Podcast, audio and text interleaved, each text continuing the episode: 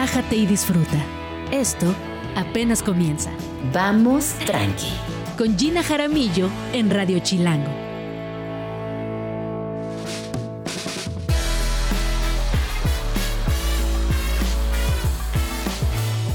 Muy buenos días, son las 11 de la mañana en punto. Mi nombre es Gina Jaramillo y me da muchísimo gusto darles la bienvenida a Vamos Tranqui en este viernes 15 de septiembre. Un día patrio, un día intenso, un día largo, así que espero que lo estén disfrutando y que este viernes sea increíble. El día de hoy hablaremos eh, pues de varios temas, empezando con una lamentable noticia. Se dio a conocer el fallecimiento del maestro Fernando Botero, artista colombiano, eh, quien sin duda puso no solamente el nombre de, Colombia eh, en lo alto, sino que dio una larga carrera con mucha trayectoria dentro del arte, de lo pictórico, del escultórico, eh, también obviamente a su, vida personal trascendió eh, a muchos lugares y bueno, que en paz descanse el maestro Fernando Botero. hablaremos el día de hoy acerca de un tema del cual nadie nos salvamos, las heridas, cómo cuidarlas, la importancia de reconocerlas, sanarlas, para por supuesto no andarlas llevando de un lado para otro. Hay este, heridas que son huellas de abandono, hay heridas que tienen que ver con el corazón, hay huellas que vienen desde la infancia, hay heridas que trascienden. Y para hablar de esto nos acompañará el día de hoy Durga Este. También hablaremos de las medicinas sagradas, plantas medicinales qué son, cuáles son, qué hacen en la mente y lo más importante, para quién son. Y también hablaremos de los estigmas que rodean a este tema que es muy fascinante, que también tiene que ver con culturas ancestrales y que sobre todo en Latinoamérica están muy presentes. Para esto nos acompañará Janina Tomasini. Y también, como es 15 de septiembre, no podíamos dejar de hablar del rey de México, el mismísimo maíz. Y para esto nos acompañará Enrique Cervantes, eh, mejor conocido como Quique Quelite, para hablar de este temazo que sin duda también no solamente nos fascina, sino que el maíz es parte de nuestra cultura, eh, de nuestra vida social, de nuestra alimentación, de nuestra historia. Así que bueno, hablaremos mucho acerca del maíz. Pero vamos al tema de arranque que me emociona muchísimo. Chilanga Voces y miradas desde los feminismos.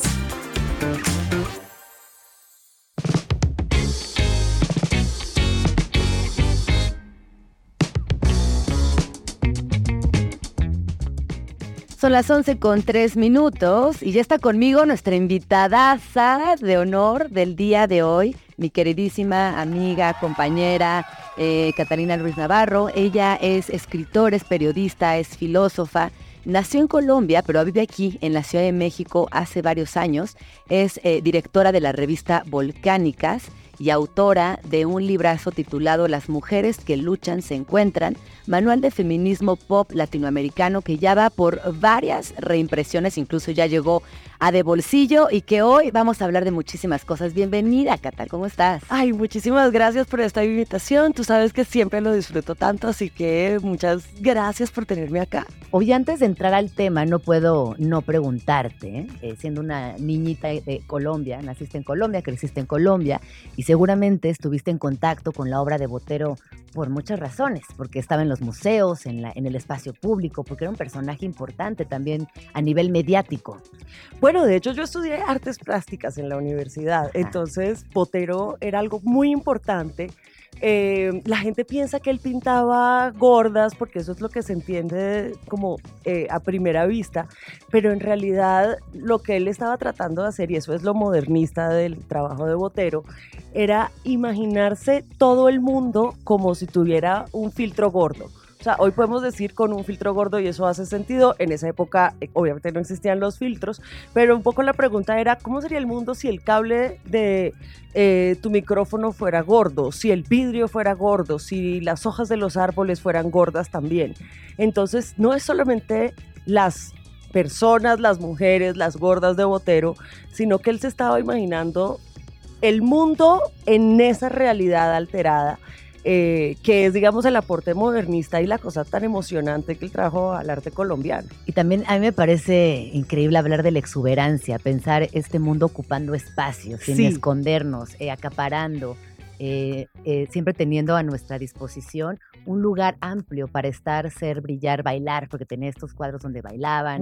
Eh, muchos cuadros también de la cultura taurina, como esta posibilidad de expandirnos, creo que también dentro del arte es importante, siempre es importante, ¿no? Poder ocupar, estar, eh, presentes y hacernos visibles. Y tiene muchos cuadros también sobre la historia colombiana y los, la guerra, los problemas políticos, la violencia, eh, que son muy interesantes porque son como muy quietos y estáticos, eh, pero también son historias que a veces son muy oscuras, entonces eso también es muy interesante. Pues en paz descanse, el maestro Fernando Botero falleció hoy a los 91 años de edad, se informó que murió en Mónaco eh, después de una neumonía que se complicó y bueno, eh, pues, pues larga vida al, maestro Fernando Botero y siempre será recordado por muchísimas generaciones.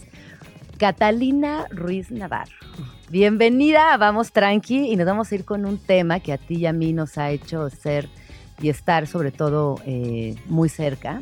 Hablar de feminismos, hablar de maternidad, hablar también de cómo la violencia de género, la misoginia, el patriarcado eh, atraviesan espacios laborales, atraviesan espacios políticos y también sociales. Eh, me gustaría empezar eh, pues, platicando acerca de estos conceptos que afortunadamente hoy cada vez son, están más presentes en nuestras conversaciones, pero que tú cuando escribiste este libro, Las mujeres que luchan se encuentran, sí que fue un parteaguas, sobre todo por la forma en la que los abordaste, eh, siempre tomando en cuenta la cultura pop, siempre poniendo palabras sencillas en conceptos que a veces parecieran complejos. Eh, yo te he hecho esta pregunta antes, pero no aquí en Radio Chilango. Y hoy a la distancia, ¿cómo lees tu libro de las mujeres que luchan se encuentran? Pues tuve que volverlo a leer para hacer el audiolibro en diciembre del año pasado y estoy muy contenta de que no me dio cringe volverme a leer. Eh, la gran mayoría de las cosas creo que se sostienen. Hay algunos detallitos que quisiera actualizar, pero yo creo que en retrospectiva eh, todavía estoy súper satisfecha con el libro, sobre todo porque es un intento de hablar de la manera más sencilla posible del feminismo, porque yo sí creo que son historias y son ideas que cuando uno le cae el 20, eh, de repente te cambia la vida y empiezas a hacer las cosas de una forma totalmente distinta, a ver todo de una forma totalmente distinta. Creo que de eso no tiene vuelta atrás y eso es lo que yo quiero que, que la gente a lo que la gente llegue cuando lea este libro. Oye, sí, digo, además, ¿te, interrumpí? No, no, no. No, sabemos que, por ejemplo, ser feminista en el 2023 en Latinoamérica, en México, tiene un montón de, capas. Sí. Eh, sabemos que tiene que ver con clase, que tiene que ver con edad, que tiene que ver hasta con geografía. No es lo mismo vivir en la Ciudad de México que vivir en Tampico o en Chiapas o en Chihuahua. Y esto atraviesa a toda Latinoamérica. Y tú eres una mujer que se ha dedicado por muchos años a hablar del feminismo en Latinoamérica. ¿Ubicas algún cambio significativo en la región? Eh, ¿Ubicas algún tipo de comunicación que hoy sea evidente? Uy, yo creo que las cosas han cambiado tanto en los últimos 15 años. Para empezar, hace 15 años cuando yo empecé a hacer periodismo feminista, era una de las únicas periodistas feministas que lo decía públicamente y que hablaba de feminismo en medios. Eh, el tema del aborto era un tema tabú, escondido, que había que eh, tocarlo con muchísimo cuidado y siento que eso se ha abierto muchísimo. En Colombia eh, se despenalizó el aborto hasta la semana 24, en México se acaba de despenalizar federalmente el aborto, eso son unos, eso habla de unos cambios culturales muy importantes que ha habido en los últimos 15 años. Ahora tú puedes ver que hay un montón de columnistas que están hablando de feminismo, un montón de chicas jóvenes que empezaron a autopublicarse en blogs, en redes sociales y que empezaron a volverse voces relevantes. Esa posibilidad tampoco existía hace 15 años. Entonces yo sí creo que hay unos cambios muy importantes en la conversación que tenemos de una forma absoluta vidas más seguras y libres. De pronto no necesariamente los avances en derechos echan hacia adelante, echan hacia atrás. por eh, ejemplo, episodios eh, que me parecen muy vergonzosos y francamente tristes, lo de la Cineteca Nacional de Antier. Sí, y esta discusión la estamos teniendo. De hecho, yo tengo un artículo sobre los baños en el libro y sobre el problema que es usar los baños públicos para las personas trans y como las guerras de género que hay ahí. Y este es un libro que yo escribí en el 2018 y estamos exactamente en el mismo problema. Eh, que se los resumo, esto de que tengamos unos baños públicos que están separados por sexo es una cosa bastante extraña y que empezó con el siglo XX, no por miedo a los hombres ni a las personas trans, eh, sino por el segregacionismo en Estados Unidos, porque no querían que las personas negras compartieran baños eh, con las personas blancas. Y luego esto se extendió a las mujeres cuando empezaron a ir a las fábricas porque había una ansiedad social en donde, que por supuesto era racismo, eh, en donde supuestamente los hombres negros iban a violar a las mujeres blancas en los baños. Y por eso empezó a hacerse esta segregación y parte de esa idea persiste, que es la idea de que hay que separarlos porque un hombre eh, va a ser un elaborado plan, se va a disfrazar de mujer, se va a tomar todo este trabajo para meterse a un baño, a violarte, eh, que es una cosa muy absurda porque mira, los hombres no tienen que hacer un elaborado plan para hacer violencia sexual, es lo normal, pasa todo el tiempo, no tienen eh, que meterse al baño para agredirte y tampoco tienen que disfrazarse para entrar a un baño. O sea, si un hombre decide un día entrar a un baño porque va a violar a alguien lo va a hacer y eso es fin. Sí. Eh, y es tristísimo que sigamos teniendo esta conversación y vulnerando más a una población que de por sí ya es violentada en el día a día, Catalina. Sobre todo porque hay que decir dos cosas. Las mujeres trans no están agrediendo a las mujeres cis. Eh, nosotras Eso no es estamos fundamental. Fundamental. No estamos recibiendo violencias sistemáticas por parte de ellas, no hay agresiones físicas. Las mujeres trans no tienen el poder para discriminarnos porque no tienen suficiente poder para eso y definitivamente no nos están borrando. Las mujeres sí somos la mayoría, eh, que haya diversidad en la definición de mujeres y que otras mujeres distintas a mí existan. A mí no me borran lo más mínimo y es casi como lo que los hombres eh, dicen cuando les da esa ansiedad de que las mujeres empiecen a tener representatividad en los espacios políticos y en el trabajo y dicen, me están quitando espacios. No, los espacios siempre han tenido Sí. que ser igualitarios y a eso es a lo que queremos llegar. Oye, y eso es a lo que queremos llegar y que ojalá que pronto, gracias a estos episodios vergonzosos, tengamos estas conversaciones y podamos cambiar nuestra forma de pensar y justo lo que acabas de decir, aquí no se trata de borrar a nadie, hablamos de respeto, hablamos de empatía, hablamos de también seguir en la lucha desde muchos lugares. Oye, tú hablabas ahorita de periodismo con perspectiva de género, periodismo feminista, que muchas personas dirán, bueno, pero ¿qué es exactamente hablar de periodismo con perspectiva de género? ¿Qué es lo que haces como directora de Volcánicas, donde ya nos vas a platicar también cuántas personas están haciendo, qué temas están llevando, cómo se ha construido un medio que hoy es fundamental, que tienen un noticiero genial, eh, La Caldera, que ahorita también se los vamos a compartir. Así que bueno, cuéntanos cómo ha sido este, este trayecto de eh, hacer periodismo con perspectiva de género de manera tan rigurosa.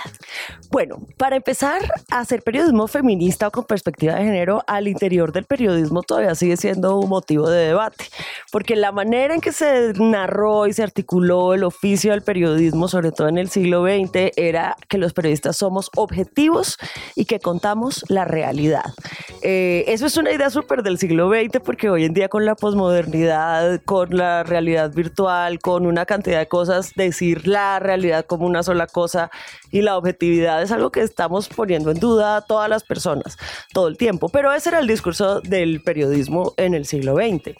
Por supuesto que hablar de objetividad y hablar de imparcialidad era mucho más fácil cuando todas las personas que hacían periodismo eran hombres, blancos, educados, eh, cisgénero, públicamente heterosexuales. Y todas las personas que leían periodismo eran hombres, educados, cisgénero, blancos, y al menos públicamente heterosexuales. Entonces, como tenías un grupo tan homogéneo de gente, pues hablar de objetividad ¿qué tantas diferencias podían tener? Unos eran conservadores, otros eran liberales, pero vamos, cuando las mujeres empiezan a entrar al periodismo masivamente en los 80s, 90s y especialmente como en los 2000 y 2010, porque gracias a Internet empezaron a nacer muchos medios dirigidos por mujeres, eh, empieza a cuestionarse esa objetividad y nos empieza a todos a hacer ruido. Lo mismo cuando empieza a haber periodismo indígena, cuando empieza a haber periodismo hecho por personas negras. Eh, y entonces lo que hace... Cuando entran las otras posibilidades que siempre abro comillas, incomodan. Claro, porque cuando tú dices que tú no estás en el periodismo supuestamente uno no debe defender ninguna causa porque entonces está presentando información imparcial, pero todos sabemos que esa imparcialidad es en realidad una ilusión. Así yo no ponga mi opinión en un texto periodístico, la sola forma en que yo estoy presentando la información, el orden, ya está editorializando de alguna manera. Y si yo soy transparente con mi audiencia, yo le digo, sí, mira, estoy editorializando porque este es mi punto de vista. Y entonces la audiencia puede decidir frente a eso, lo tomo, lo dejo, ¿qué hago con esta información? Pero cuando tú le dices a la audiencia, somos objetivos, pues en verdad la estás engañando y eso, yo creo que eso rompe la confianza con las audiencias y por eso no le creen al periodismo tradicional hoy en día. Y en el periodismo feminista lo que estamos haciendo es decir, hey, sí tenemos una agenda, avanzar los derechos de las mujeres y disidencias y ayudar a construir un mundo más igual, porque el periodismo sí es una herramienta que sirve para hacer eso, para cambiar realidades, para denunciar injusticias, para mostrar otras formas de ver el mundo y otras formas de entenderlo el periodismo con perspectiva de género lo que hace es que coge esa categoría género para mirar el mundo y para reportear. Eh, se pregunta por qué en esta historia ninguna fuente es mujer, por qué faltan las mujeres aquí o porque yo no hice bien mi tarea y no busqué fuentes mujeres, por qué ninguna de las expertas es mujeres o por qué todas las expertas son mujeres. Por ejemplo, ese tipo de preguntas. Y con el periodismo feminista yo creo que vamos un poquito más allá porque nosotras sí queremos de forma manifiesta avanzar derechos. O sea, eso nos importa y eso es lo que nos enorgullece cuando vemos que nuestro trabajo ha servido para abrir conversaciones sobre derechos humanos eh, que ayudan a que, a que haya un cambio social. Eh, eso es el objetivo del trabajo que estamos haciendo en Volcánicas. ¿Y, cómo, ¿Y a qué retos te has enfrentado? Porque además Volcánicas, ojo, si no conocen, eh, pueden entrar a arroba volcánicas, tal cual, y lo van a encontrar en todas las redes sociales. Arroba Volcánicas Revista en Instagram ah, y Volcánicas Rev en eh, X antes Twitter. Y ahí lo que van a encontrar son historias, análisis de notas que a veces se vuelven virales, pero con perspectiva de género. Eh, además, recoge eh, muchas noticias de la región. Ahí vamos a poder ver mucho de lo que sucede, no solamente en México, no solamente en Colombia por Catalina, sino en toda Latinoamérica. Y me parece muy genial que además se ha construido, se ha logrado un grupo muy interesante de mujeres trabajando en distintos países, algo que yo no sé cómo lo logran porque todo el tiempo están eh, analizando notas, subiendo comentarios, generando historia, eh, tienen un podcast, tienen un noticiero, tienen un montón de cosas. Bueno, eh, qué bueno que lo dices porque nosotras a veces sentimos que no estamos haciendo suficiente, entonces me emociona que se vea así desde afuera. La verdad es que somos un equipo que todavía es pequeño. Eh, en la parte editorial tenemos dos editoras, dos periodistas, eh, dos una editora gráfica y una diseñadora gráfica y estoy yo ahí, por supuesto, también y una videógrafa que también coordina TikTok y luego también tenemos la parte administrativa y de coordinación que las menciono porque la verdad es que la parte editorial no funciona sin la otra. Sí, sí, sí. Pero yo te diría que el reto más grande que hemos tenido eh, tiene que ver con el acoso judicial. Hay una cosa que nosotras hacemos y es que hacemos periodismo de investigación sobre casos de violencia sexual.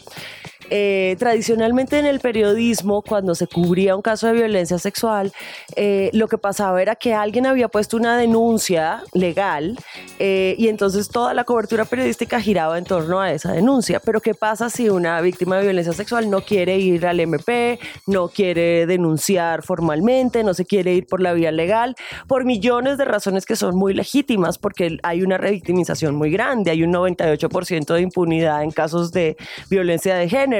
Eh, son infinitas, son procesos que duran cinco años, tu Claro. nombre queda conectado a eso. Entonces nosotras nos preguntamos cómo se pueden reportear estas historias cuando no hay una denuncia y usando herramientas del periodismo que sirven para esto, como la protección de fuentes, para que esta persona que está denunciando no sea revictimizada en el ojo público, eh, cómo podemos tratar a las fuentes con dignidad y con respeto cuando están contando estas cosas, cómo usamos las herramientas de verificación del periodismo para darle una capa de verificación a estos testimonios, porque yo como feminista le creo a todas las Claro, víctimas, pero como sí. periodística, como periodista, mi labor es verificar toda la información que me dan. Y haciendo este tipo de investigaciones, eh, una de las más grandes que hicimos, que la publicamos en el 2020 contra un cineasta colombiano que se llama Ciro Guerra, que es el cineasta colombiano como más conocido porque tuvo una película eh, nominada al Oscar. Eh, nosotras reporteamos eh, nueve casos eh, de presunto acoso y abuso sexual eh, que con muchas denunciantes, en realidad tuvimos más de 14 fuentes, es un reportaje con más de 22 fuentes y a raíz de eso estamos demandadas. Wow. Eh, bueno, nos pusieron un- como un amparo en Colombia que se llama tutela y logramos una, un fallo de la Corte Constitucional que es hermoso porque defiende el periodismo feminista, pero también nos eh, puso una denuncia penal porque en Colombia injuria y calumnia todavía es un delito penal, creo que en México no.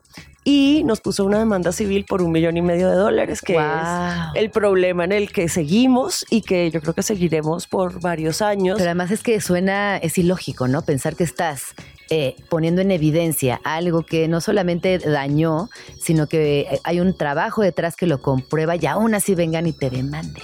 Y además es eh, una amenaza para todo el periodismo, Claro, porque sí, sí, mira sí. que es una estrategia legal. Eh, lo puede hacer legítimamente, lo puede hacer legalmente. Los hombres con poder pueden pagar abogados muy caros y llevar unos procesos que duran mucho tiempo. Y te pone a ti como periodista en un lugar en donde te tienes que defender. Y si no tienes lana para pagar el abogado, y si no tienes el tiempo, y si tu medio no te va a poner abogados para defenderte, que es lo que sucede la mayoría de las veces, pues te chingas, tienes que bajar la nota, tu reputación se va al piso. Nosotras, afortunadamente, eh, hay una ONG en Colombia que se llama El 20 que nos está defendiendo con el apoyo del Media Defense Fund, porque es un caso paradigmático. Sí. Pero si no fuera esto, que sucede una vez en un sí, millón, eh, nosotras estaríamos, bueno, en la quiebra. Yo no me he ganado, no creo que con todo mi trabajo como periodista a lo largo de toda mi vida claro, logre juntar un millón y medio de dólares. Oye, nos están preguntando varias, eh, hay, hay varias preguntas del público eh, para ti, querida. La primera, y nos vamos rápido antes del corte, eh, nos preguntan, eh, ¿qué piensas de si puede haber o no hombres feministas? Esta es una pregunta de Vicky Guerra. Esa pregunta me encanta. Eh, todo el mundo puede ser feminista porque el feminismo es una postura política, una lucha por los derechos. Eh, todas las personas pueden ser feministas. Lo que pasa es que hay hombres eh, que han salido a decirse feministas y la verdad le han dado mucha mala fama a todos los demás porque terminan instrumentalizando el discurso. Como los hombres tienen más poder, cada vez que uno dice soy feminista, el mundo entero les dice, bravo, increíble, mi amor, eres el mejor, toma este micrófono, cuéntanos cómo te hiciste feminista, eres lo máximo. Eh, entonces es un discurso que para ellos tiene un costo muy bajo. Cuando las mujeres decimos que somos feministas, nos amenazan con violación correctiva. Claro. Y muchas veces es algo que es de dientes para afuera, no están haciendo el trabajo, muchas usan el discurso feminista para acosar, para cooptar espacios. Eh, entonces yo pienso que los hombres que son verdaderamente feministas están diciendo, hey, ¿cómo ayudo? Y normalmente, ¿cómo ayudan? Atrás y de pronto callados, ¿sabes? Y cuando uno le dice eso a los hombres, Sí. eh, se retuerce y dicen, ¿cómo? ¿Cómo que mi lugar es atrás y calladito? Bueno, sí, en Sí. las revoluciones, todas las mujeres hemos siempre participado en las revoluciones sociales, a veces lavándoles los calzoncillos y haciendo la comida calladas allá atrás, pero sin eso no podía haber habido una revolución Claro. mexicana, sin todas las mujeres que estaban atrás manteniendo y cuidando esos ejércitos. Mira, a mí Luisa, nuestra productora, Luisa Martínez, eh, me compartió una analogía que me pareció interesante. Se las voy a, a- citar. Cito a Luis. Ella me decía, es como si eh, tú eres muy fan de los Pumas y te encanta el fútbol y vas a los partidos y tienes los jerseys y coleccionas y estás muy entregada. Y yo resulta que te conozco, me enamoro de ti y también soy muy fan de los Pumas. Y un día llego al estadio universitario y quiero jugar. Es como, no, mija, no, tú no vas a jugar, ven, apoya, guarda silencio, observa, pero el gol no puede ser tuyo. El gol tiene que venir desde los que estaban antes de ti, de, quienes están en la lucha, no de ti. Guarda silencio. Y la pregunta es, ¿puedes ser feminista sin protagonismo? Si la respuesta es no, entonces no eres feminista. Eh, y a, veces pasa una cosa muy chistosa y es que te dicen, no, pero ven acá, es que los hombres, el feminismo no les está hablando con suficiente amabilidad, no es suficientemente atractivo, no, no le, como que no les está latiendo. Y, y ellos necesitan que alguien les diga cómo ser hombres hoy y se los está diciendo la derecha, entonces aguas que si no le dices un discurso que los convenza se van a ir a la derecha. Eso, ese argumento lo dicen mucho y es como, güey, vete a la derecha. Si tú me estás haciendo un berrinche porque me exiges, defíneme, resuélveme cómo debo ser hombre en el 2023. Eh, o si no me voy a la derecha, pues eso es un berriche de mi hija de dos años eh, y no es feminismo real ni es preocupación por los derechos Oye, de las Cata, vamos rápido al corte ¿eh? y regresamos porque nos llegaron varias preguntas para ti y responderemos algunas. 11 con 25, vamos al corte y regresamos. XH Info 105.3 FM. Vamos tranqui. Regresamos.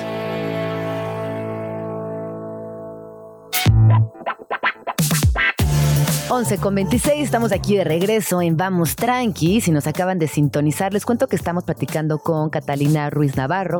Ella es colombiana, es feminista, es escritora, eh, además es directora de la revista feminista Volcánicas y nos va a platicar hoy, nos está respondiendo, en realidad está respondiendo algunas preguntas que amablemente nos han mandado a través de Twitter, arroba Jim Jaramillo. Y la siguiente tiene que ver con el porno feminista. ¿Dónde estamos hoy respecto a esta conversación, Cata? Bueno, decir antes que al interior del feminismo hay divisiones. Yo soy una de las feministas que cree que sí puede haber porno feminista. Por supuesto que la mayoría del porno es machista y el porno mainstream es machista por muchas razones pero hay creadoras independientes, muchas están en San Francisco, eh, por ejemplo, sacaron un manifiesto de cómo debería ser el porno feminista y, por ejemplo, entre las cosas que decían era que debía haber respeto, diversidad eh, racial, diversidad también en términos de capacitismo, no solamente personas, también que también haya personas en silla de ruedas, con cuerpos diversos, gordas, flacas, eh, que uno de los puntos del porno feminista es esa diversidad, eh, tratar a las mujeres como sujetos, a las mujeres y disidencias que aparezcan en cámara como sujetos reales y mostrar el placer de ellas y no solamente el placer del hombre que es protagonista de esta historia. Eh, y otra de las cosas claves del porno feminista es, son los derechos laborales para todas las personas involucradas, quienes están participando, que lo puedan hacer con seguridad, con dignidad, con derechos. Eh, por ahí va, por supuesto que es difícil de encontrar, es eh, fundamental, ¿no? Yo creo que el porno nos ha hecho muchísimo daño a nivel expectativas sexuales. Sentir que lo que sucede en el porno va a pasar en tus vínculos sexoafectivos reales. Jamás va a pasar. Eh, nos convierte en, en, seres penosos, que nos da pena nuestro cuerpo, que sentimos que no llegamos. Eh, y el porno es muy violento también. Pero pretender, es una industria muy siniestra, Cata. Pero también pretender que los seres humanos van a dejar de hacer representaciones del sexo para tener entretenimiento, eso tampoco va a pasar. No, claro Entonces, porque ha pasado históricamente antes de que el porno existiera. ¿Cómo, ¿Cómo lo hacemos para que las personas que están ahí no estén mandando ese mensaje? Yo pienso que sí es posible. Eh, creo que es una industria en donde hay mucho machismo, mucha explotación, pero pues es que lo que el feminismo trata de hacer es llevar derechos a todos los espacios. Entonces, pienso que sí es posible, es raro. Eh, yo no soy una consumidora de porno, pero me parece que muchas mujeres lo son y que estoy segura que hay muchas feministas que tienen sus listas de porno feminista y de pornógrafas interesantes, claro, que sí. Oye, y nos llega otra pregunta el día de hoy, esta es de Norma Escobedo y nos pregunta que si consideras el sexo como un trabajo, ¿qué, hay, de, qué hay de las trabajadoras trabajadoras sexuales, los derechos y el feminismo? Bueno, Silvia Federici dice que todas hacemos trabajo sexual, nada más que no todas cobramos. Eh, y yo creo que eso es algo interesante. A ver, el, el sexo también es A un... ver, desarrolla. El Ah, sexo sí. es un servicio que nosotros estamos prestando, que hace parte de los trabajos sexoafectivos que hacemos las personas. Eh, y está bien, no pasa nada. Lo importante aquí es que esto no esté ocurriendo con violencia y que esté ocurriendo con dignidad para todas las partes. Eh, hay al interior del feminismo una división muy grande entre las personas que creen que el sexo, que el, traba- que el trabajo sexual puede ser un trabajo y las personas que creen que solo puede ser explotación. Yo pienso que el sexo puede ser un trabajo. Eh, si ocurre en unas condiciones laborales ideales, en donde hay suficiente igualdad de poder para que la persona que preste el servicio te diga, mira, yo trabajo de esta hora a tal hora, estos son los términos del servicio que yo te presto y así va a funcionar, le pagan sin un intermediario, a mí me parece que eso está bien. Eh, hay una trabajadora sexual eh, que también es activista en, en Argentina que se llama Georgina Orellano, que una vez escribió para Volcánicas un texto sobre cómo una mamá con un hijo con síndrome de Down una vez la buscó, pues porque su hijo era un adolescente, estaba en su despertar sexual, no tenía con quién tener relaciones sexuales y aquí ella le estaba prestando un servicio que a mí me parece que está perfectamente bien. ¿Qué pasa? Que cuando es ilegal, que cuando es tabú, que cuando no hablamos de esto, estamos exponiendo a las trabajadoras sexuales a la explotación, a la trata de personas.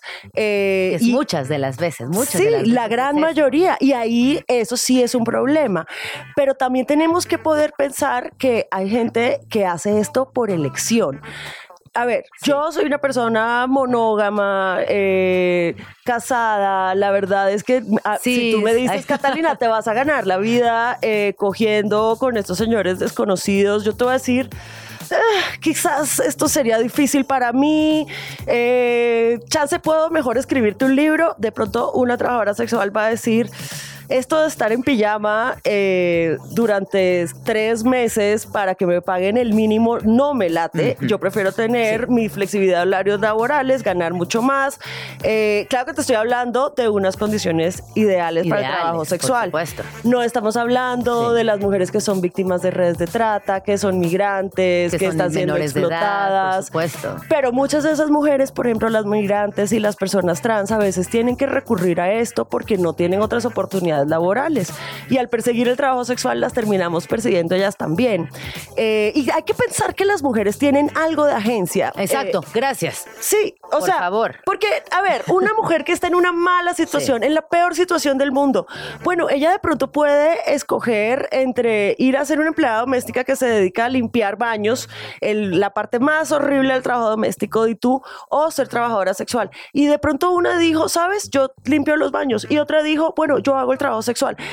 Hay momentos en que esas cosas, eso sucede con cierta libertad. Esa idea de que todo el mundo es libre de escoger el trabajo que elige, eso no es verdad, eso es una fortuna.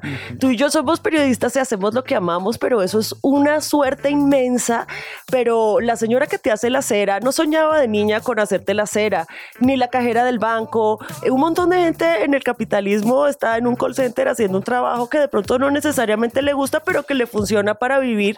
Y yo pienso que a veces el trabajo sexual se puede dar en esas condiciones y que lo que tenemos que hacer es trabajar para que las trabajadoras sexuales tengan derechos, para que si alguna mujer quiere o una persona de las sexodisidencias quiere, o un hombre también quiere hacer trabajo sexual, lo haga sin que lo violenten y sin que su vida esté en peligro. De acuerdo, muy bien, Cata. Oye, y para cerrar, ir cerrando, eh, hablemos de este destino increíble que ha tenido las mujeres que luchan se encuentran. ¿Cuántas reimpresiones llevas ya? ¿Lo podemos encontrar? ¿Hay audiolibro? ¿Y qué estás haciendo también? Bueno, en México está eh, ya el libro de bolsillo, porque, bueno, es un mamotreto en su edición original. Es pesado, yo siempre digo que es un arma blanca y conceptual contra el patriarcado, pero el libro de bolsillo sí es de bolsillo de verdad. Es de bolsillo de Eh, verdad. el de En Colombia vamos por la octava edición, el libro está en digital, el audiolibro está narrado por mí. Eh, yo estoy muy orgullosa con este bebé. te, tengo que confesar que yo veo a todas mis amigas sin hijes y cada dos años sacan un libro nuevo y yo las veo pasar eh, y siento que me están eh, sobrepasando y pasando por enfrente. Estoy trabajando en uno nuevo sobre maternidades feministas. Oye, como, como el meme, no te miro, te observo, te admiro. Sí, así, total. Eh, no te miro, te respeto. ¿Cómo es? Sí, algo así. Escribir siendo mamá ha sido un reto eh, Tener vida siendo mamá. Uf, todo, todo siendo mamá es un reto agregado. Eh, pero ahora estoy trabajando en el de maternidades que espero que salga en abril del año pasado si logro entregarlo. El del año que entra. si logro entregarlo este año. Eh, Viajando en el tiempo. Quisiera que saliera, iba a salir el año pasado, pero me he demorado muchísimo escribiendo, aunque ese es muchísimo más corto. Eh, pero bueno, el, el, ese por lo, por lo menos el pasado ha dado para, eh, estos últimos años. y que también requiere su tiempo, ¿no? Porque la, la, maternidad, bueno, todos los procesos creativos, pero cuando la maternidad los atraviesa, también requieren un procesito extra, Siento tiempo. que sí. Va cambiando. Los procesos creativos no son los mismos siendo mamás. Bueno, acabo de sacar un, un ensayo que se llama Libros o bebés sobre esa ansiedad de sacar tiempo para el trabajo creativo y lo duro que es. Eh, y esa sensación de que el tiempo se te escurre entre las manos o, de la sensación de que tu cerebro ya no te está dando para hacer lo que hacías antes, pero me parece que eh, es muy importante que las madres estemos en todos los espacios. Totalmente. Eh, hemos sido históricamente excluidas de muchos espacios de trabajo, de espacios de discusión, de espacios intelectuales y hay que hacernos un espacio porque eh, en la opresión de las madres están muchas de las raíces de la opresión de todas las mujeres. Que es otro tema que luego tendríamos que platicar. Tenemos, o sea, de maternidad, eso sí tenemos que hacer un, programa completo. porque, Ajá, porque somos madres, pero a veces es un desmadre también. Sí, es, y es una elección que uno hizo eh, libremente, pero no es como cuando tú eliges adoptar un gato, porque el gato cuando crezca no va a pagar impuestos, no va a pagar salud y pensión, ah. eh, no va a votar, no, o sea, entonces también es un servicio social eh, que uno está haciendo por elección, pero, pero, a ver, o sea. Claro, no, tenemos que hablar de esto por favor. tenemos que ir, se nos acabó el tiempo. Muchísimas gracias. A ti por eh, invitarme. regresa pronto. Ahorita los vamos a compartir en todas nuestras redes eh, la portada del libro para que lo tengan, lo lean, lo compartan, lo comenten. Vamos a una rola. Es hasta la raíz de Natalia Lafourcade, esta canción que es tan bonita. Espero que la disfruten. Se vayan.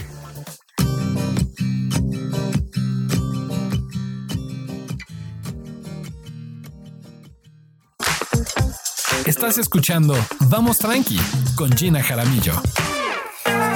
Son las 11 con 41 minutos. Esto que acabamos de escuchar, pues nuestra queridísima Natalia Lafourcade.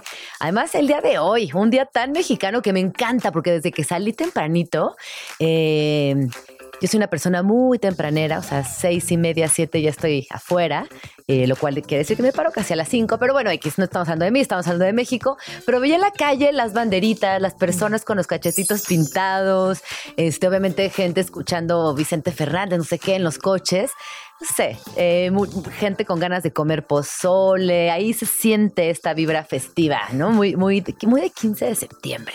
Y al rato pues habrá fiestas en las alcaldías, obviamente en el Zócalo. Pórtense como quieran, pero cuídense mucho, por favor. Hagan lo que quieran hacer, pero cuídense mucho y en la medida de lo posible, este, pues Nada, eso, cuídense mucho. Nada más, es todo lo que tengo que decir. Oigan, cuando hablamos de las heridas, evidentemente cada persona viene cargando distintas cosas.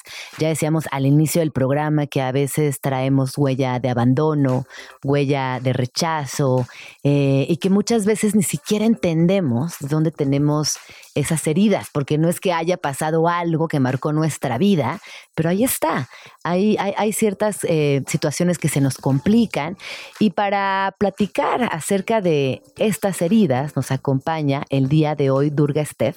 Ella es coach de conciencia, es speaker, podcaster, maestra de yoga y de meditación, tiene una maestría en Harvard y su acercamiento al proceso espiritual es muy aterrizado y muy humano.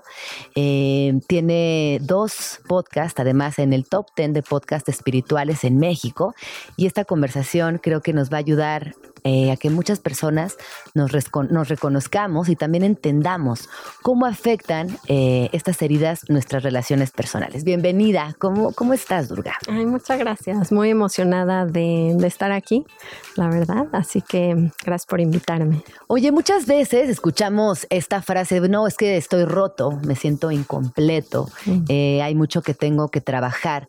¿Por qué siempre nos sentimos incompletos? ¿O solo soy yo la que se siente incompleta? no, había una frase que me encantaba que decía, no estás roto, solo estás recordando que estás completo. Nos sentimos rotos cuando no alcanzamos como a, tocar ese lado de nosotros mismos donde sí somos enteros pero desde nuestra cabeza, en nuestra historia, no nos vamos a poder sentir eh, completos porque nos hace falta tocar con una parte un poquito más profunda que es la que sí siempre está completa, independientemente de lo que nos pase en la vida, porque a todos nos van a pasar cosas. Y creo que eso es algo que, no entendemos bien, como que, ¿por qué a mí o a mí me pasa siempre esto? Y no, más bien venimos todos aquí a aprender y a crecer y a todos nos van a pasar cosas y es lo más normal normal del mundo, pero no entendemos que eso es lo normal y que hay un punto donde sí podemos recordar, donde ay, es todo un juego, como si fuera una obra de teatro. Y es, ay, tranquilos, si estamos completos, pero estamos jugando a recordarlo. y también hay una cosa de compasión. Yo pienso que a veces tenemos poca compasión con nosotros mismos y con el resto de las personas que nos rodean. Tenemos un nivel de exigencia muy alto en lo emocional, en lo laboral, en los vínculos hasta de amistad, ¿no? Eh, nos exigimos mucho también. Sí, bueno, es parte como de ese juego de sentirnos rotos, es esa exigencia misma, porque si nos sintiéramos completos, ¿cuál sería el problema? Podríamos andar por la vida primero sintiéndonos bien y entonces cambiaría mucho nuestra visión de todo, de las relaciones, de nuestro trabajo, porque el, desde el completo no necesito nada, nada más estoy jugando un juego, por así decirlo, me estoy divirtiendo grabando esto contigo, no necesito que me reconozcan, ¿no? O sea, como que cambia mucho la visión de la vida, de ser mucho más ligera y, y de no realmente necesitar, más bien elijo una compañía. Sí, pero luego hay cosas que, este, pues que son obvias, ¿no? Que no sé si la palabra es batallar, porque a lo mejor es parte de un aprendizaje, pero pues que le batallas en el amor, que le batallas en la chamba, que le batallas en la crianza. Hay, hay, hay cosas, hay aspectos que en las vidas personales se van repitiendo constantemente y que luego te volteas y dices, ah, claro, pues a lo mejor es que cuando yo era chiquita pasó esto, o reconoces en tus ancestras, en tus ancestros, eh, patrones similares. ¿Qué hay de esto? Porque a mí honestamente se me escapa, lo reconozco, pero no lo alcanzo a entender en su totalidad. Es que pareciera que hay una percepción donde algo estuvo mal y yo tengo otra perspectiva de la vida, o sea, no es como que estos patrones, ¿cómo me los voy a quitar o los heredé y ahora qué voy a hacer con esto? Es más bien que vienen a nuestras vidas con el propósito de hacernos crecer, o sea, no son maldiciones, son como empujes para que busques realmente cómo encontrar esos espacios donde sí puedes liberarte esas cosas. Es lo que te va a motivar en tu vida para seguir creciendo.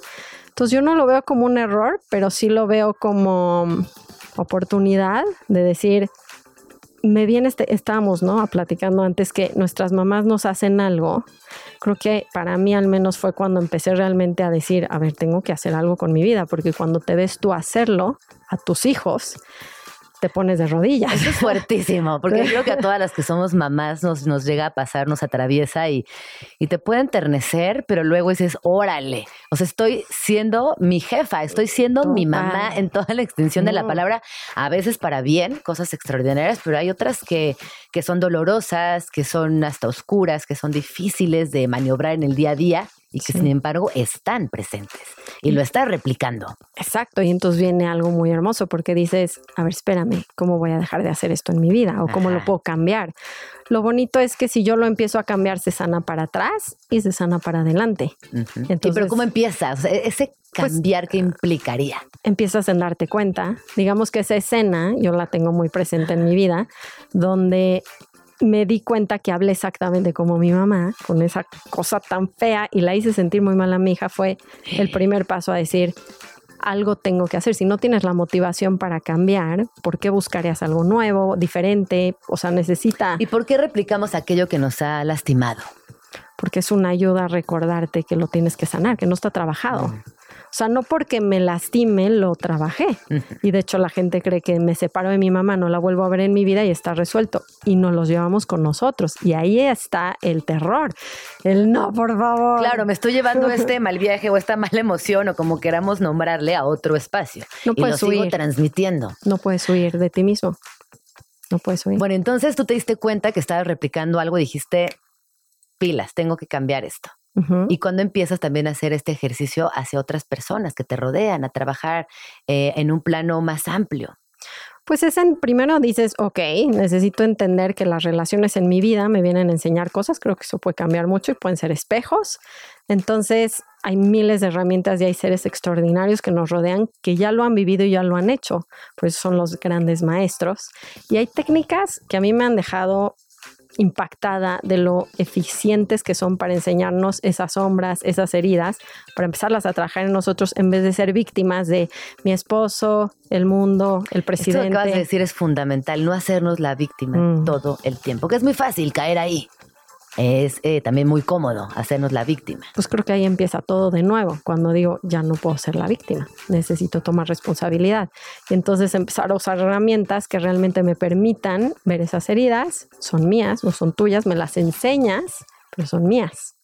Y entonces poder empezar a cambiar y relacionarme desde otro lugar con mis hijos, maridos, parejas, con quien sea. Ajá, compañeros de trabajo.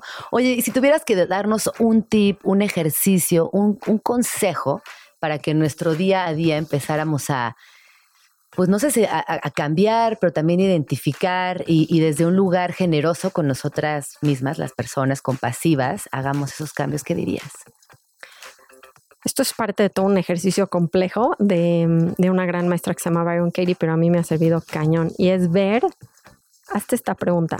Lo que estoy sintiendo que tú me estás haciendo, por ejemplo, no me estás valorando, ¿cómo me lo hago yo a mí? Quiere decir, cómo yo no me valoro a mí en mi vida. Eso es un espejo, ¿no? Porque yo me quejo y digo, es que mi esposo nunca me hace prioridad. A ver, pausa. ¿Cómo yo no me hago prioridad? Y empieza ahí una reflexión realmente decir, ¿Cómo le pido a alguien más que me trate como yo no me trato? La gente me trata como yo me trato. Y yo trato a la gente como me trato. Entonces, si quiero cambiar el patrón de mis hijos, tengo que cambiar el patrón conmigo. Si quiero, ¿no? Si quiero que cambien el patrón conmigo, tengo que cambiar el patrón conmigo.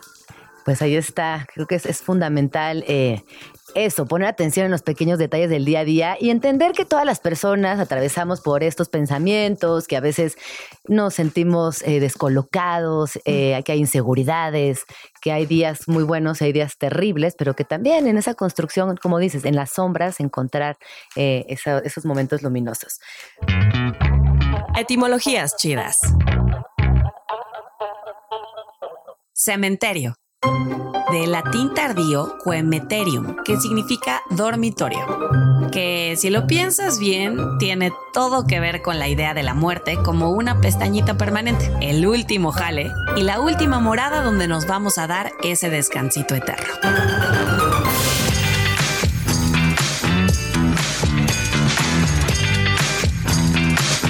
Son las 11 con 56 minutos. Ya estamos aquí de regreso en Vamos Tranqui, 15 de septiembre, un día festivo, viernes, así que por naturaleza relajado, tranqui.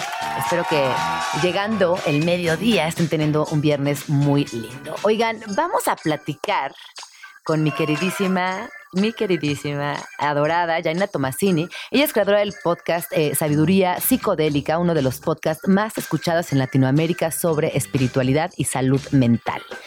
Eh, hay muchos mitos, leyendas, historias, eh, también ¿cómo, se dirá esto? Como cuentos, estigmas. Hay un montón de cosas en torno a las plantas sagradas. ¿Cuáles son?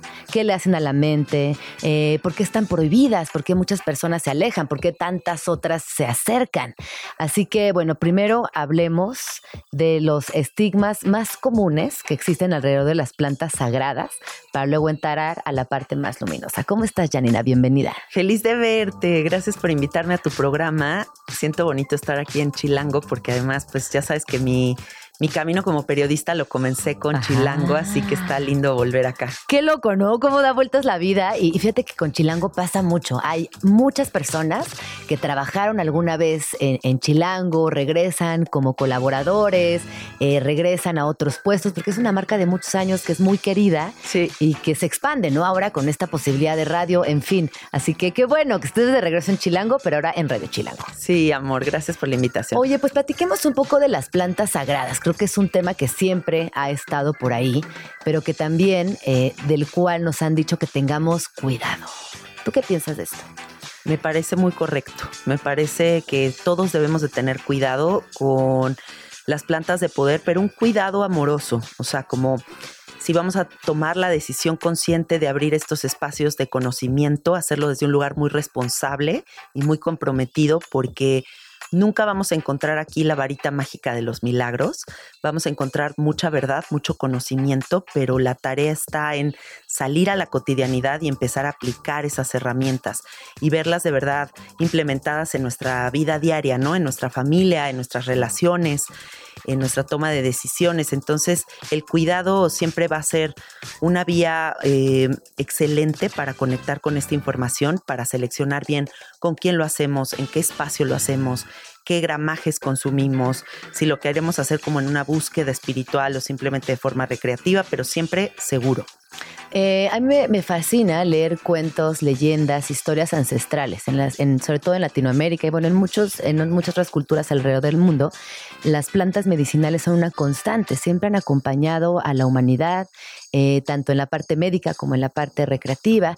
Y hoy, en el, en el 2023, hay muchísimas posibilidades, ha ampliado también a través de redes, el conocimiento se comparte. A mí me gustaría que nos, eh, nos contaras eh, cómo ha sido tu experiencia también de poder entender cómo sucede hoy en todo el mundo y cómo se conectan estas plantas sagradas. Me encanta que lo plantees así porque lo primero que tenemos que recordar es que no es algo moderno, ni es algo nuevo, ni lo estamos descubriendo nosotros, sino que todo esto viene de linajes ancestrales, de una lucha eh, muy dedicada de parte de los pueblos originarios por sostener estas visiones, estos entendimientos que forman parte de su conexión con la divinidad, ¿no? Entonces, realmente ahorita se está poniendo de moda y estamos viendo como este boom psicodélico, este movimiento contracultural como el de los años 70, pero en, la, en el año presente, porque se está necesitando, a partir de que hay como toda esta catarsis mundial a partir de la pandemia y vemos que la gente necesita métodos alternativos para sanarse y que tal vez la vía de la farmacéutica ya no es una opción para mucha gente que buscamos una vía natural. Entonces lo que empieza a pasar es que empezamos a recordar, pareciera que empezamos a recordar que hay todas estas herramientas que han sido sostenidas por años, que además y mucho más allá de la prohibición, eh, eso es lo menos importante, ¿sabes? O sea, no nos podemos quedar como en pensamiento reducido a, es que es permitido o no permitido, es que qué vía resuena contigo, cuál es la vía para sanarte, la vía natural o la vía química. Y, sobre todo, pues, honrar, honrar las plantas porque siempre... Eh, e, en este boom hay una sobreexplotación de este de uso de estas medicinas y sería importante usarlas como preciso y conciso. Sí, de manera correcta y respetuosa. Además, eh, bueno, en nuestro país eh, hay algunas que están muy presentes en nuestra cultura, como lo son, por ejemplo, el peyote, que hace poco estaba escuchando que ya está en vías de extinción, porque la gente ha abusado justamente de, pues, de este recurso. Entonces, yo creo que lo que tú dices es bien importante acerquémonos a las plantas desde un lugar respetuoso eh, y, y también si tú sabes que médicamente no eres un candidato para acercarte a las plantas, no lo hagas, porque ahí también es eh, ir en contra de tu propia naturaleza. Sí, claro, hay que tomar ciertas medidas para hacerlo desde un lugar muy seguro. Eh, me parece muy bien que tomemos el tema del peyote porque sí, eh, creo que hay otras opciones para explorar la conciencia que son mucho más sustentables y por eso se habla de que el hongo es el futuro de la humanidad. Ah, yo vi un documental precioso en Netflix. Ah, creo que tú me lo recomendaste, de hecho. El del fantástico Bueno, no a mí, mundo sentí que fue a mí, pero fue en tus redes sociales. Yo sentí que era para mí esa recomendación. Y es alucinante porque eh, explora, si no lo han visto, está en Netflix, y Sí, explora, eh, ¿cómo se llama el médico? Es un, es un Paul.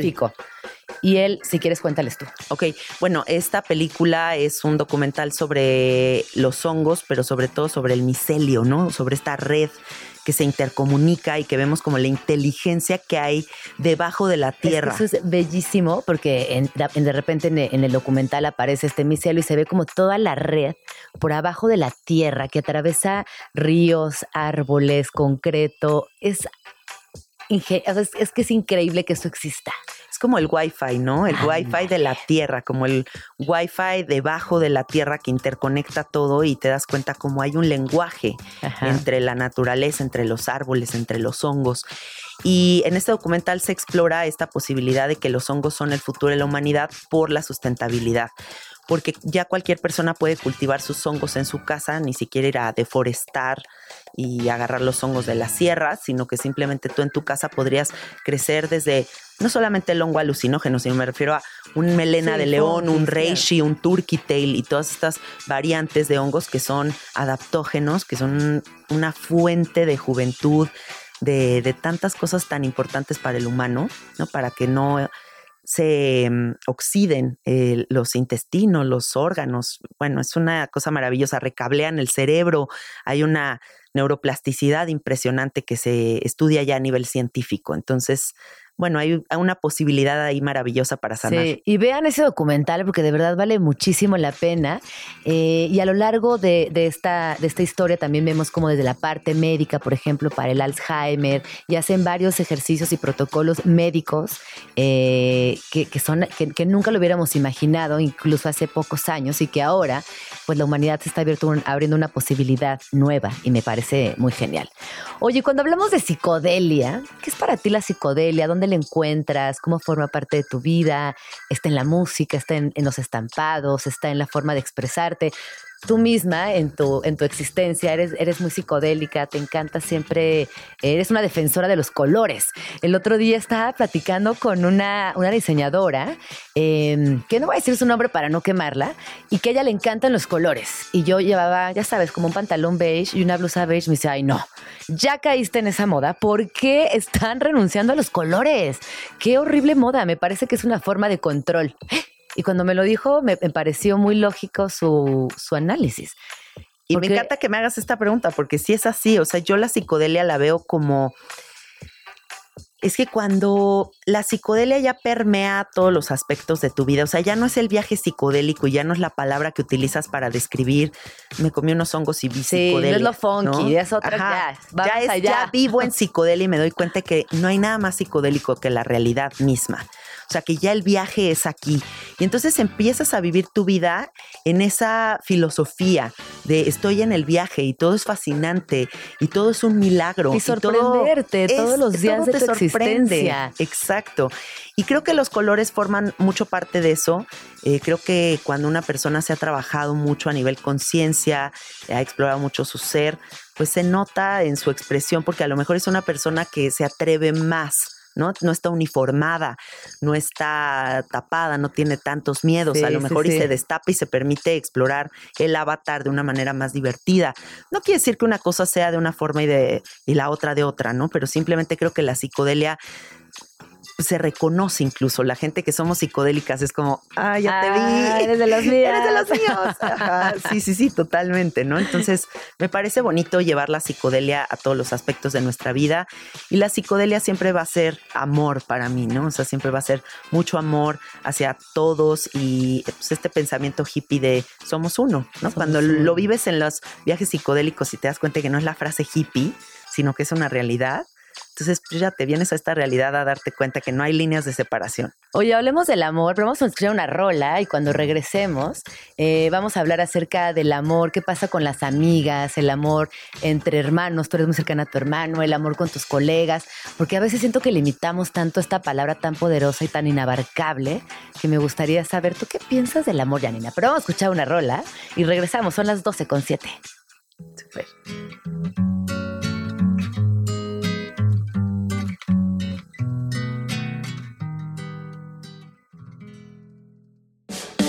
Escríbenos en Twitter o Twitter o X o X o como le quieras llamar.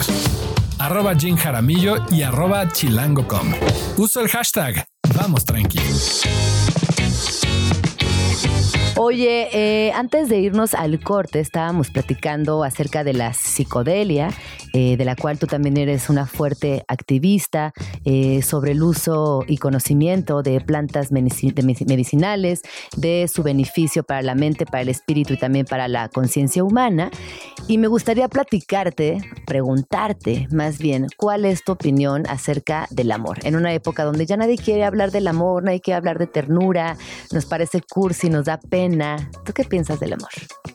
es que la vida sin amor no es vida, o sea, no, no, no hay respuesta, no hay revelación, no hay conciencia si no estamos alineados con el amor.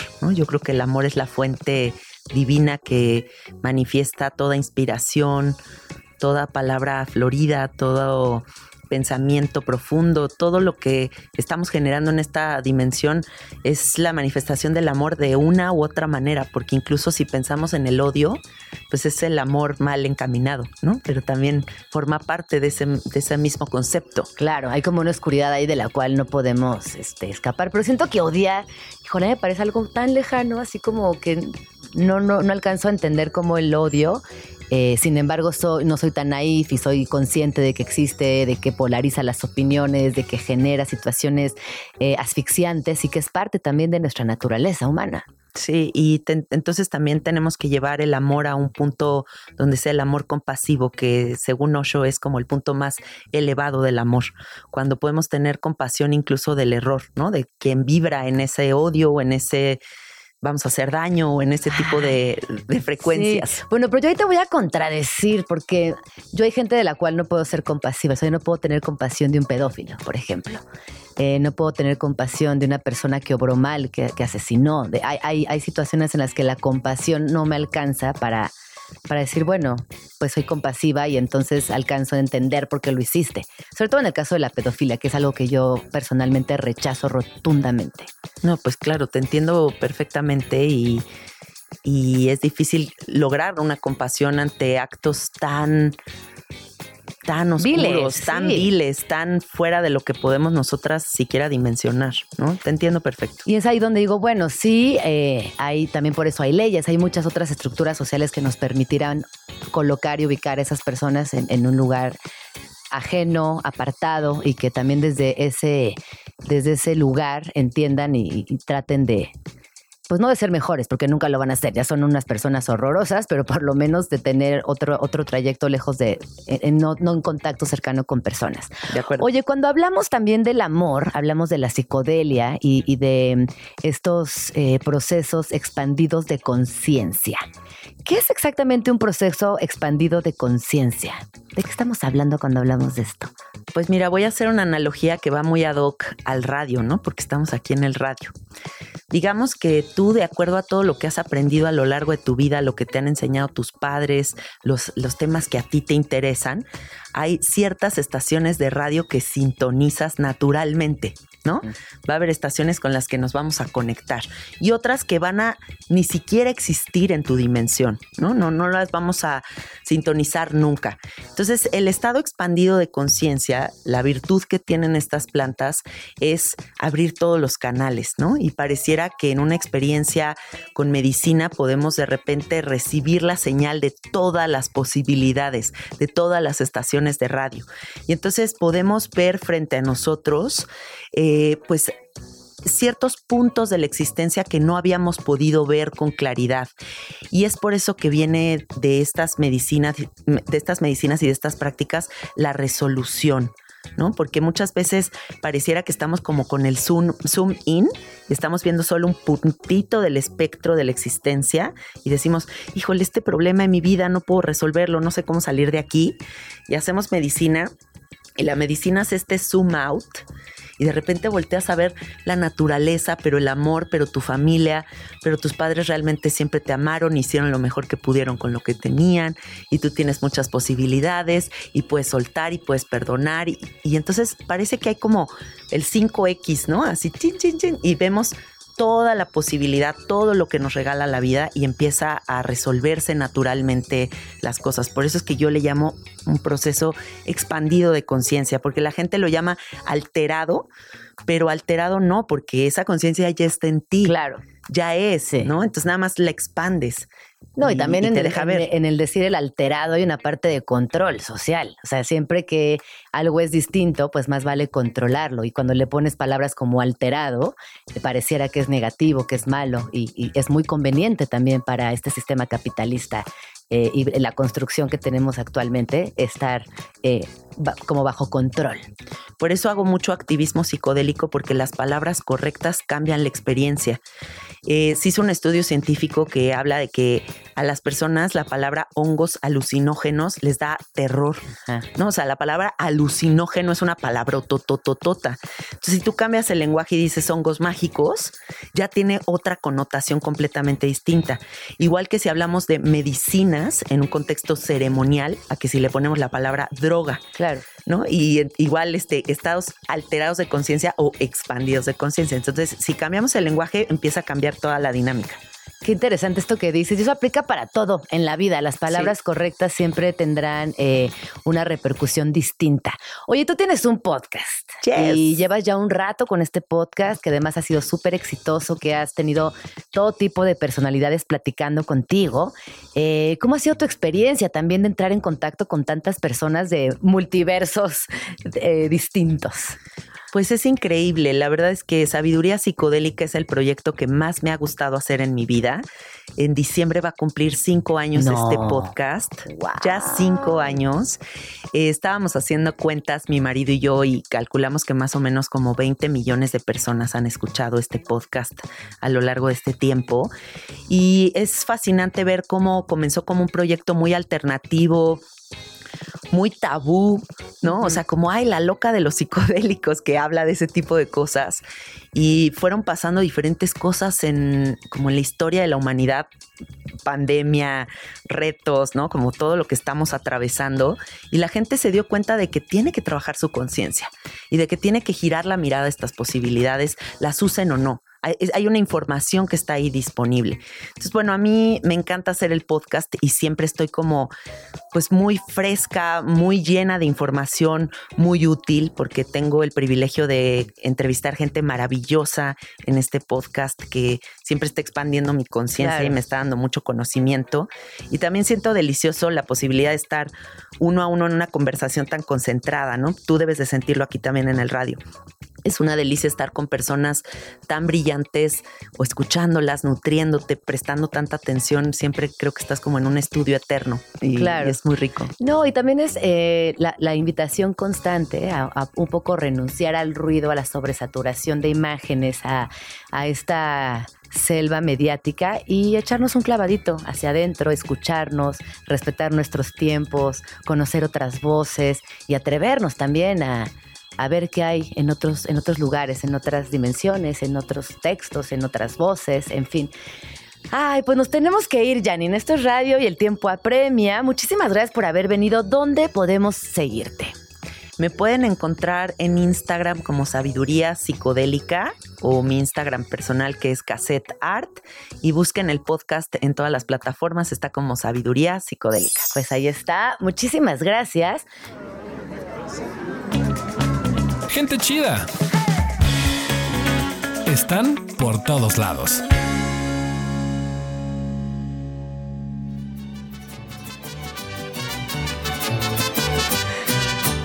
Son las 12 con 27 minutos. Es 15 de septiembre. Aquí en la cabina estábamos bailando con nuestras faldas imaginarias. Yo siempre quise eh, entrar a alguna clase de, de baile y siempre que puedo veo, por ejemplo, el ballet de Amalia, o sea, como que siempre me encanta ver estos bailes regionales, pero fíjate que nunca participé de ninguno, Quique. Ya está conmigo Enrique Cervantes, también conocido como Quique Quelite, es emprendedor, es activista, es difusor de la grandeza de la gastronomía y artesanía mexicana.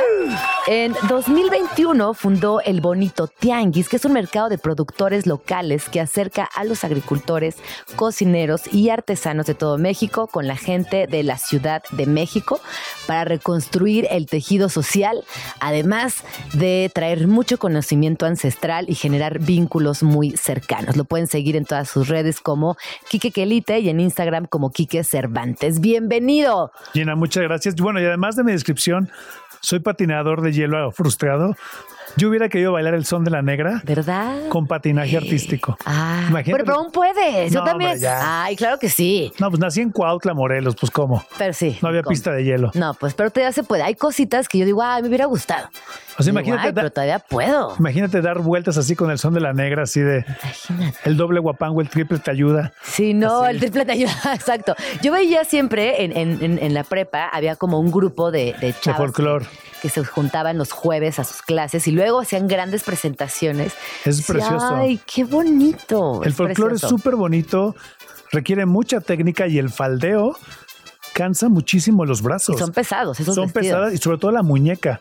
O sea, no es cualquier cosa saber eh, faldear esas faldas enormes para que se vean los colores como se ven. Cuando las salsan así. Que parecen olas, ¿no? Parecen como olas. Sí, sí, con los listones. Eh, hay clase nada más de faldeo o sea, ya hay maestros especializados en enseñarte cómo mover la muñeca para que la falda se vea increíble. Y se ve increíble. Y se ve increíble. Y suena increíble y es precioso. Oye, pero hoy vamos a platicar acerca de algo que nos hace muy felices, nos acompaña, nos gusta, nos representa y lo llevamos en la sangre. En la sangre, como dice el Popol Vuh en la era del quinto sol. Primero los hombres los hicieron de madera y se deshicieron. Los hicieron de lodo y la lluvia también los, los derritió. Bueno, se deshicieron y luego los hicieron de maíz como cañas de maíz, entonces nuestra sangre, nuestros muslos son de maíz y según el Popol Vuh, el libro sagrado de los mayas, de ahí venimos todos, del maíz y todo nuestro cuerpo es maíz. De ahí venimos. De ahí venimos, somos del centro de origen del maíz, o sea, de las 220 variedades de maíz que hay en el mundo, 66 aproximadamente son de México, incluidas el maíz palomero. Las palomitas son un, un invento mesoamericano que viene de México. Eso está muy interesante porque uno pensaría que es más eh, reciente y gringo. No, no, no, no, Por ejemplo, de las 66 variedades de maíz que hay, 16, 17 revientan los granos. Hoy por hoy las palomitas que tenemos son granos ya híbridos, eh, modificados o mejorados. Pero las palomitas, o sea, antes de la tortilla está el tamal. Ya antes, o sea, antropológicamente, ya antes del de, la tortilla, antes de la tortilla está el tamal y antes del tamal están las palomitas. Fue lo primero que comimos del maíz y los antropológicamente los restos más antiguos de maíz que se tienen como lo conocemos, como lo que te traje aquí, tienen 9000 años de historia. Wow. en el río Balsas, en, Guerrero. Órale, es que ustedes no están viendo, pero aquí en la cabina, ahorita les voy a compartir en nuestra transmisión digital, eh, Quique nos trajo una gran variedad de elotes. Eh, y hay, o sea, hay uno que me cautivó que es morado, pero es. Es morado. Pero ah, yo he visto lilas, yo había visto eh, unos más claritos, pero este es morado casi negro. O sea, es que es la diferencia. recuerda que hay muchos colores de maíz.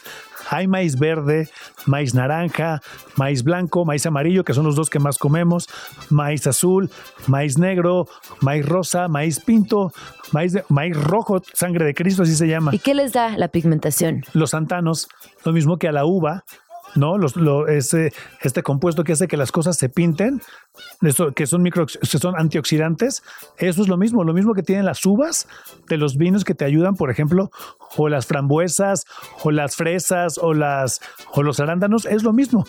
Y lo que estás tocando tú, te traje mazorcas y elotes. ¿Te sabes cuál es la diferencia? No, por favor, explícanos. Ahorita estamos en la época de elotes. El maíz se siembra típicamente en marzo o a principios de abril para que esté listo para la época del 15 de septiembre, los esquites. Ajá. Tú con ese elote tierno, tú los cortas y haces esquites, nada más los hierves y un poquito. Y lo que tengo aquí que es el otro que ya es el, el, el- la mazorca, que es el elote seco, es el elote que se utiliza para poder hacer las tortillas, el pozole, los tamales. Ese grano, si tú no lo cortas en septiembre y dejas la caña de maíz, octubre, noviembre, diciembre, enero, con las heladas y con el aire se seca y el grano se pone duro. Y ese es el grano que almacenas en un, en un este, en tu casa, en el techo, y con eso lo hierves, le pones cal, lo nixtamalizas y de ahí sale la masa para tortillas y para totopos, tostadas, ayudas todo. Oye, pero dime una cosa, eh, son, ¿es la misma especie estos Sí. dos? Porque el que estamos viendo, el, el- el, eh, el uno es muy tiernito y tiene unos granitos hasta picuditos, muy chiquititos, Sí. más tiernito. Hay tres variedades. Hay como maíces suaves, maíces medianamente suaves y maíces duros, por ejemplo. Este que estás agarrando de grano grande es el maíz cacahuacintle, ¿Qué este es el, del- el de los elotes de la calle? de los elotes de la calle, Ajá. que nada más en México se dan de junio a octubre, noviembre, que es el de grano gordo. Porque Ese es delicioso. delicioso. Y cacao quiere decir fruto. O sea, el cacao de donde viene el chocolate Ajá, es fruto. Cacahuacintl es fruto de maíz. Cacahuate, fruto de tierra. Ah, ya se la No se aprendieron. sabían esa. No ¡Órale! se sabían esa. De ahí viene. Entonces, ah, por ejemplo, ahorita estamos escuchando el son de la negra que dice tu eh, el rebozo que te traje Tepic. Esta mazorca de maíz. Que más la viendo, larguísima. Que mide como unos Ajá, 32 centímetros. sí. Viene de Jala, Nayarit. Guau, mira, está, Donde más, se está más hacen- grande que mi antebrazo. se hacen los elotes más largos del mundo. Son de ahí. Yo fui al concurso y midió 49.7 centímetros el elote tierno. Conforme pasa el tiempo y lo dejas en la mazorca, o sea, en la, en la planta, se va secando y se hace chiquito. Entonces, en Jala Nayarit tienen en agosto el concurso al elote tierno Ajá. más grande del mundo que midió 50 centímetros. Wow. Y en diciembre tienen el concurso a la mazorca más grande. Evidentemente va a ser más chica, pero en Jala Nayarit han tenido elotes de 60 centímetros y plantas de maíz que miden 6 metros de altura.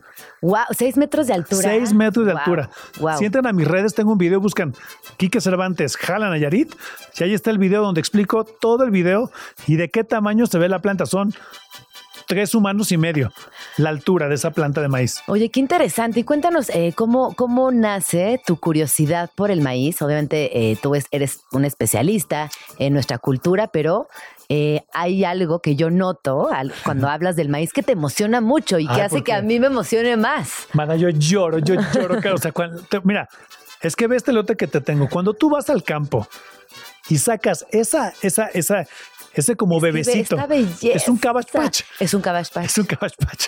Entonces, cuando tú sacas, eh, cuando sacas las Es hojas del elote, perfecto. Es... perfecto. Además, cada pelito llega un granito. Ay, no, ya. Cada grano de elote es un Ay, óvulo. huele delicioso. es un óvulo fecundado por el polen. La planta del maíz arriba tiene la espiga y de ahí sale el polen y cae en el órgano reproductor femenino, que es la mazorca, y cada pelito es un este es un granito. Si el polen que cayó es de maíz blanco, el elote va a ser blanco. Si el polen que cayó es de maíz azul, el elote va a ser azul. Y si le cayó polen de maíz morado, maíz azul, maíz amarillo y blanco, va a ser un elote multicolor. O sea, un elote gay. Ay, me encanta. No es mazorca, es mazorque. Ay, hay de todo aquí, qué bonito. Oye, y este, por ejemplo, ¿cuánto tiempo tarda en, en que nos lo podamos comer? Mira, por ejemplo, tú lo siembras y dependiendo si hay, si hay. Lo interesante es que cuando tú siembras una semilla de maíz, que es eh, marzo o abril, con la humedad de la tierra sale el primer brote. Haz de cuenta que es un pastito chiquitito. Eso, si tú te lo comes, sabe elote. Entonces va creciendo y va creciendo. Y por ejemplo, por ahí de junio, julio, ya empieza a salir la mazorca y te necesita la lluvia. Ajá. Todo el agua que cae es el agua que vas a encontrar en los granitos. Si ahorita tú muerdes esa, ese elote tierno de, de maíz y lo muerdes, está lechoso, está tiernito y por eso se pueden hacer esquites. Los esquites siempre son de elote tierno.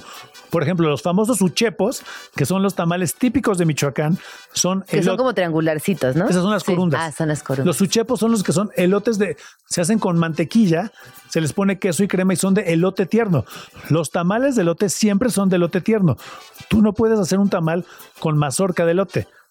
¿Qué haces? O sea, los tamales normales. Con eso haces tortilla. Con esa tortilla o los otros Sí, tamales, pero sí. los, elo- los de el pan de elote se hace con puro elote tierno. Agarras el elote que está fresquito, lo desgranas y con eso haces la harina del pan de elote. Cuando se seca, con eso lo nixtamalizas, que le pones cal, lo hierves, lo lavas y luego se muele y esa es la masa con la que Sí, sí, sí. Se hacen los tlacoyos, Sí. los tlayoyos, las corundas, los totopos. ¿Cuáles son los tlayoyos? Los tlayoyos son como, es que hay tres formas de decir tlacoyos. Tlacoyo, eh, clacloyo, clacoyo y tlayoyo. Ah, Son- pero es, es, es, es, es el mismo. Exactamente, lo- los tlayoyos pueden pues. ser como molotes, Mm. que es como una Como masa más- de maíz más gordito. ovaladito relleno de frijol. Sí, Pero sí, depende del municipio. Por ejemplo, en Cuautla dicen clacloyos en lugar de tlacoyos. Ajá, Porque hay gente que dice Cuautla ajá. en lugar de Cuautla. Claro, Yo soy de ahí. claro, Se sí, le sí, dice, sí. "¿Qui- ¿va a querer ajá. Se escribe C-L-A, Sí, sí, sí. C-L-A-Y-O-S. Clacloyos. Tlacoyos.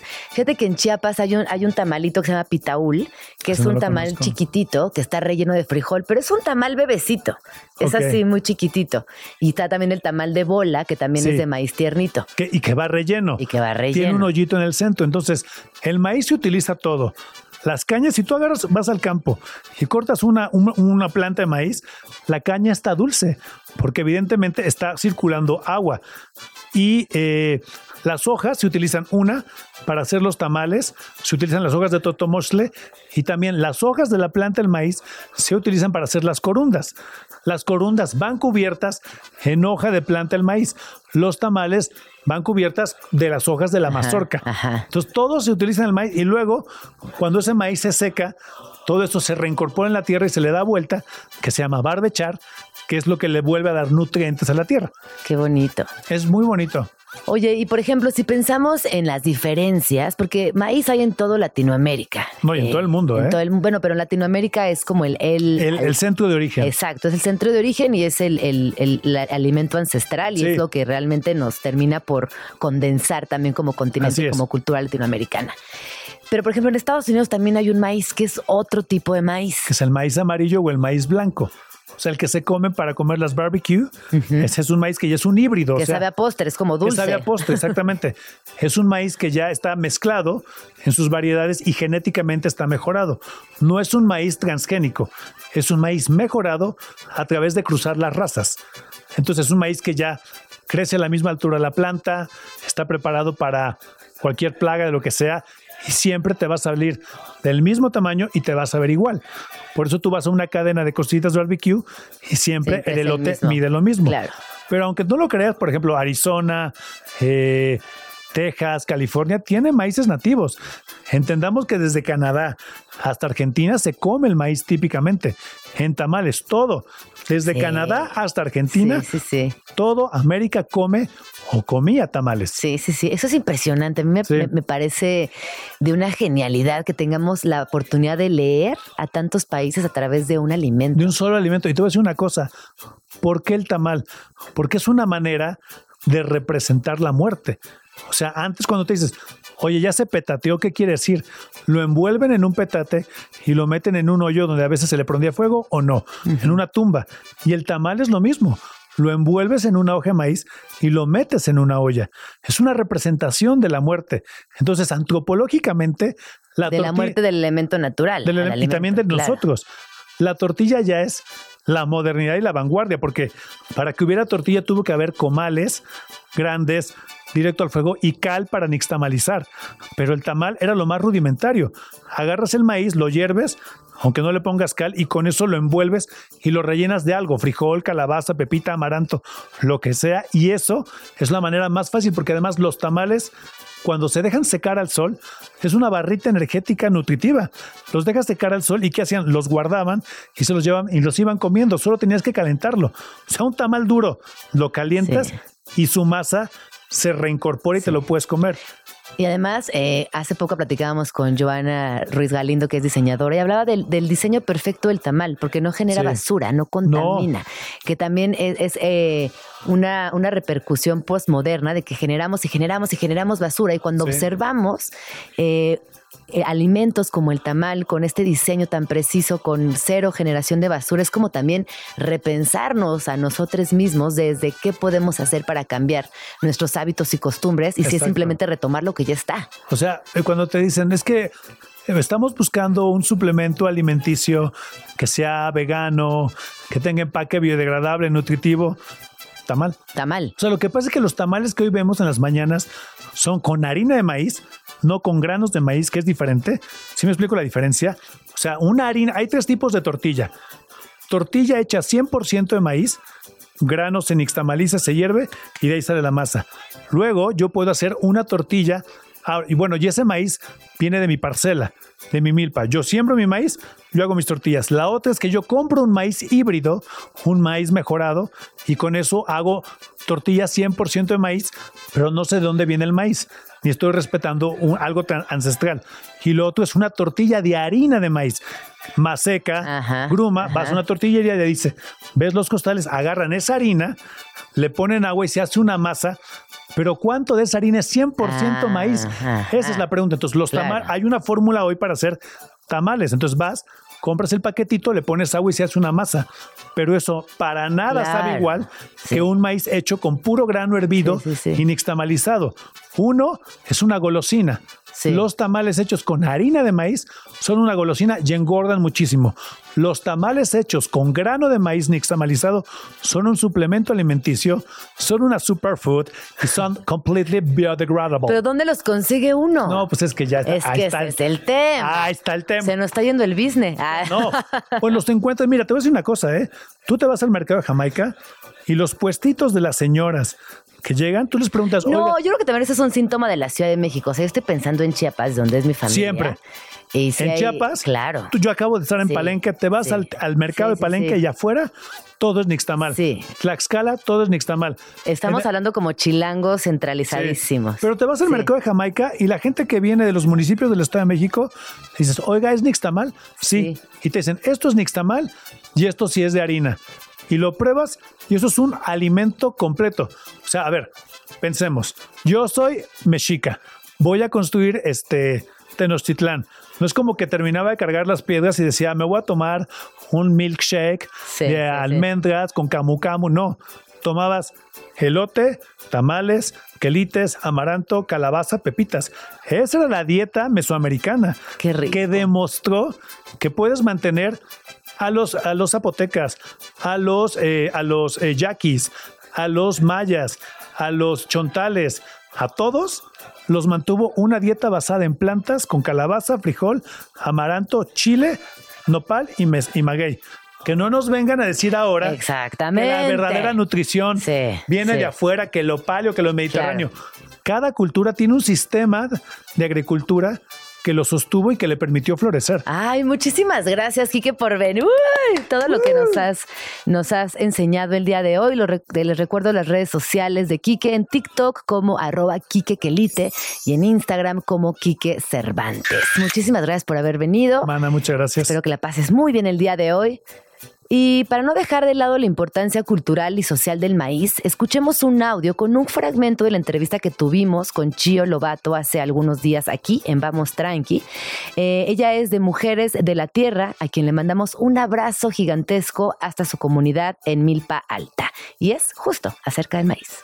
Comer maíz es nuestra rebeldía, pero cuidarlo, defenderlo, sembrarlo y enseñarle a otras personas que también lo hagan es nuestra revolución.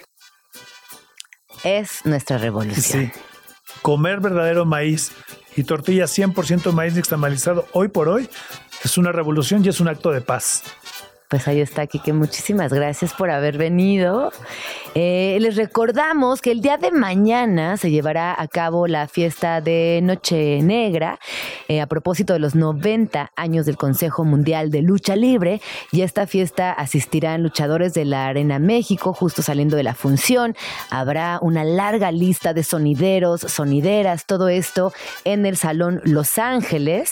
Eh, recuerden también que todos los podcasts de este programa se pueden escuchar en Spotify y Apple Music o bien eh, a través de nuestras redes sociales donde continuamente estamos compartiendo los links en arroba Jean Jaramillo y arroba Radio Chilango. Y nos vamos con una rola para, para despedirnos. Por favor, pásenla bonito, cenen rico, bailen, eh, saquen sus mejores atuendos mexicanos eh, del cajón. Cuídense mucho, por favor. Recuerden que es un día donde hay mucha fiesta.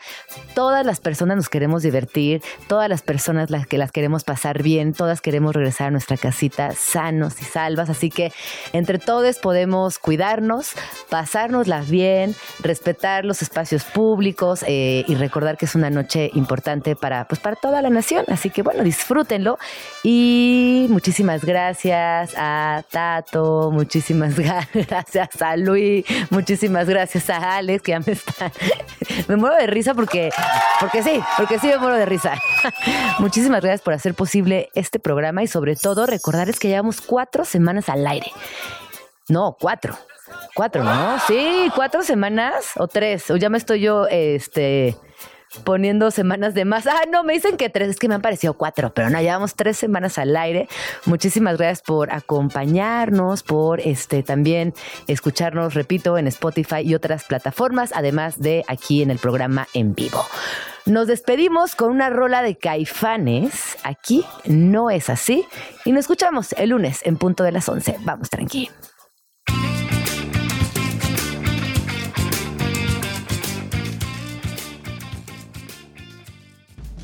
Ya nos vamos. Pero nos escuchamos la próxima semana aquí, en tu oasis favorito de las mañanas. Vamos tranqui. Con Gina Jaramillo, en Radio Chilango. Radio Chilango, la radio que... Viene, viene, ¿eh?